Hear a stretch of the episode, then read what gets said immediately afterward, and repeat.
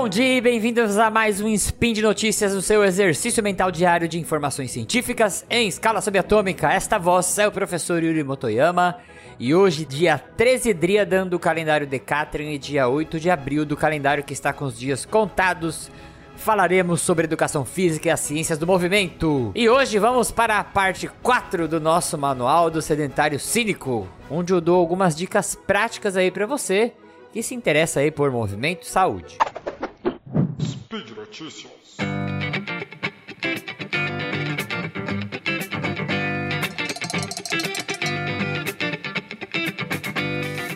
E hoje nós vamos falar de alongamentos. Então, primeiro, não confunda alongamento com aquecimento. Muitas pessoas confundem isso na prática. Alongamento é quando você usa posições no seu corpo para esticar, entre aspas, seus músculos, para você alongar seus músculos. Você vai tentar fazer uma amplitude de movimento, igual quando você vai dar uma espreguiçada e aí o músculo estica e dá aquela sensação do alongamento. Aquecimento é você pegar uma articulação e ficar mexendo ela para melhorar o padrão de recrutamento dos músculos que estão envolvendo aquela articulação, tem uma questão aí de aumento de temperatura local, é, melhorar a lubrificação da articulação. Então tem algumas questões que são locais que vão te ajudar na produção do movimento. O alongamento, ele é um, uma forma de treinamento, né? Um tipo de treinamento para melhorar a tua flexibilidade e sua amplitude de movimento. O aquecimento é uma preparação que a gente vai usar para algumas atividades físicas, inclusive os alongamentos, ok? Outro ponto importante: alongamento não previne lesão. A gente tem muitas evidências aí que mostram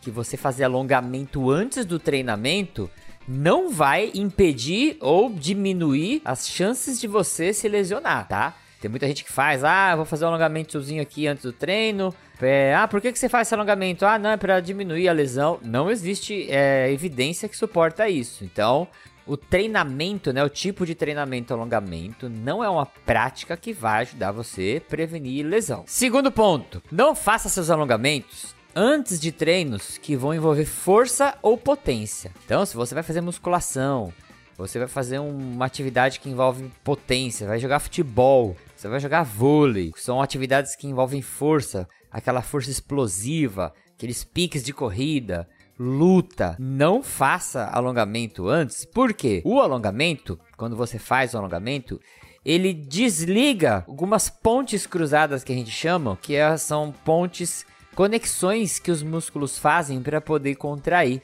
E isso diminui um pouco a, a capacidade do músculo gerar força e potência. Então tem alguns estudos onde eles fizeram alongamento, né, antes de um treinamento de força e ou potência e a força e potência ela reduziu. E, lembrando que não adianta fazer o alongamento antes que isso não vai prevenir lesão. E, e ainda, se você fizer o alongamento, isso pode diminuir sua produção de força e potência, não tem por que a gente alongar antes dos treinamentos, tá? Terceiro, ah, Yuri, então você tá falando que a gente não tem que fazer alongamento? Não. Você tem que dedicar um tempo para fazer seus tipos de alongamentos, exercícios de alongamento. Do mesmo jeito que você dedica um tempo para caminhar na praia, você dedica um tempo para fazer musculação. O que o pessoal faz é um alongamento porco e mal feito, né?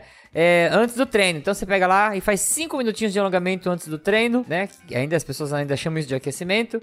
E aí depois vai treinar. Mas é muito pouco, né, gente? Então, dedica um tempo, sabe? Pega um tempinho para você falar assim, agora eu vou fazer minha série de alongamentos. Aí pega o seu professor e fala, me passa uma série de alongamento aí para tais partes do corpo, ou um alongamento geral, mas não deixe de fazer os alongamentos na sua rotina de treinamento, porque isso vai te ajudar na amplitude de movimento, isso te ajuda até a ter um pouco mais de conforto, às vezes reduzir algumas tensões musculares, né? Algumas quando o músculo ele fica muito tenso, né, a gente chama de hipertônico, ele fica com uma contração um pouco maior, isso também pode causar um incômodo.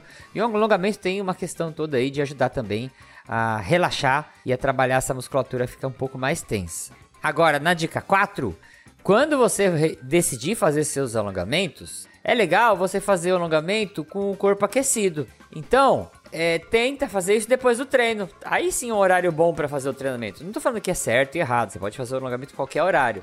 Mas quando você vai fazer, por exemplo, na academia lá um treino que envolve membros inferiores, né? As pernas, as coxas. Aí, se o quadril, a articulação do quadril, ela já está mais aquecida, a articulação do joelho está mais aquecida, a musculatura também está um pouco mais complacente, né? Porque é, aumenta ali um pouco a temperatura local. E aí, você vai, vai ficar um pouco mais confortável você fazer os exercícios de alongamento. E às vezes você consegue até uma amplitude de movimento um pouquinho maior, tá? Então, é interessante você é, usar aí uma parte, se você tiver tempo e tiver condições, usar esse tempinho após o treinamento para fazer um treino de alongamento, hein? Tô falando um treino de alongamento. Aí pega esse treino com o seu professor.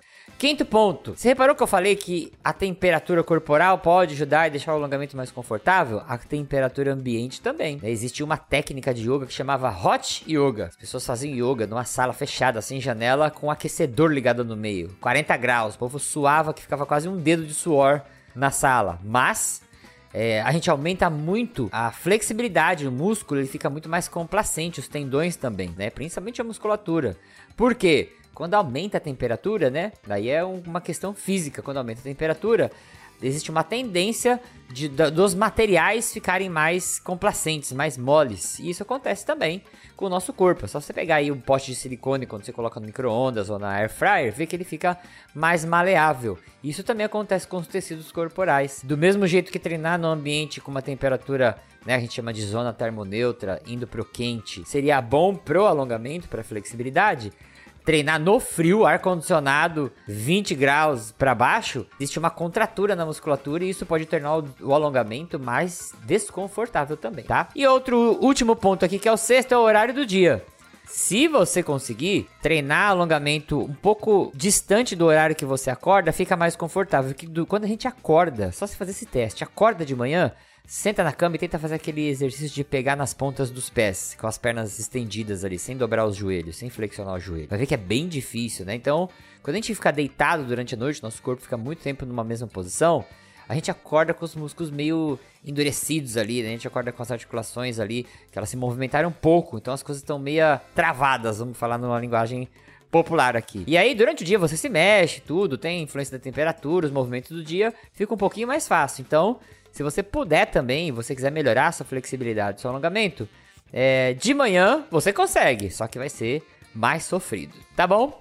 E por hoje é só. Lembrando que você pode ouvir o meu podcast 4 de 15 aqui no feed do Portal Deviante também, tá? Então se você curte ciência, movimento e exercício, tenho certeza que você vai gostar. Todos os links citados estão no post. E aí você pode deixar também seu comentário, elogio, crítica, declaração de amor, alongamento preferido. E eu lembro ainda que se você quiser ajudar esse podcast que vai da física até a educação física, contamos com seu apoio no patronato do SciCast, no Patreon, no Padrim e no PicPay.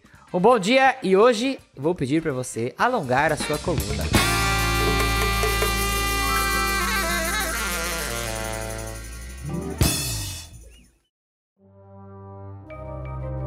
Este programa foi produzido por Mentes Deviantes deviante.com.br.